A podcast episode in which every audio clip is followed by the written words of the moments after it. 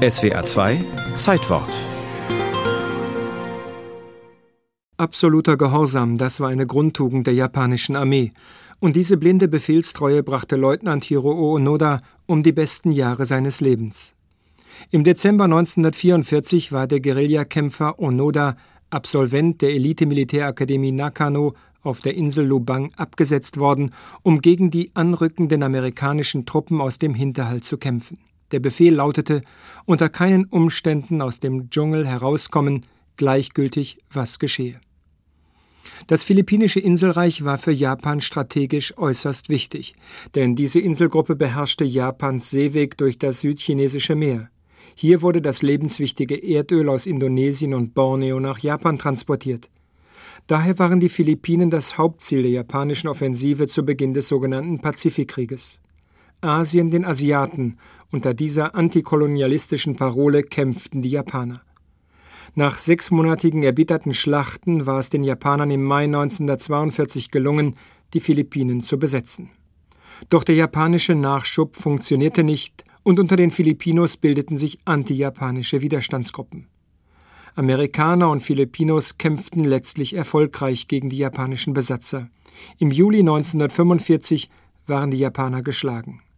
Die japanischen Spezialeinheiten, zu denen Hiro Onoda gehörte, hatten ihren Eid auf den Kaiser, den Tenno Hirohito, abgelegt und ihr Leben rückhaltlos in seinen Dienst gestellt. Während der größte Teil seiner Truppe aufgerieben wurde, blieb Onoda mit drei Kameraden im Dickicht des Dschungels. Von dort aus starteten sie getreu ihres Auftrags, Attacken gegen Amerikaner und Filipinos. Zwei Mitstreiter wurden Ende der 50er Jahre gefangen genommen, einer kam ums Leben.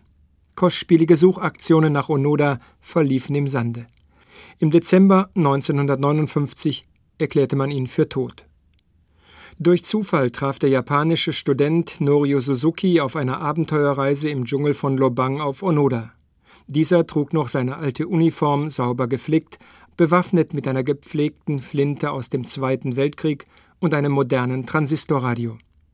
Seinem Landsmann offenbarte Onoda seine Identität und erklärte, er sei bereit zu kapitulieren, allerdings nur auf persönlichen Befehl seines ehemaligen Vorgesetzten. Major Taniguchi wurde eingeflogen, in seinem Gepäck eine Kopie des kaiserlichen Kapitulationsbefehls vom August 1945. Hiro Onoda war 52 Jahre alt, als für ihn an diesem 10. März 1974 der Zweite Weltkrieg offiziell zu Ende ging. Onoda gab auf und wurde gleichzeitig zum Medienstar. Seine Geschichte ging um die Welt. Er wurde in Manila vom damaligen Präsidenten Marcos empfangen. In einer Sondermaschine kehrte er nach Tokio zurück.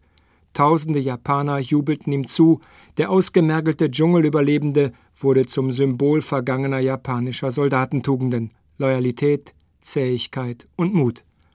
Nur nebenbei wurde vermerkt, dass sich Hiro Onoda nicht harmlos im Dschungel versteckt, sondern fast 30 Jahre lang aktiv weitergekämpft hatte.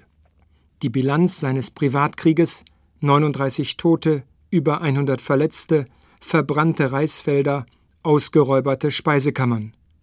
Alle Übeltaten wurden Onoda verziehen. Marcos erteilte ihm eine strafrechtliche Absolution.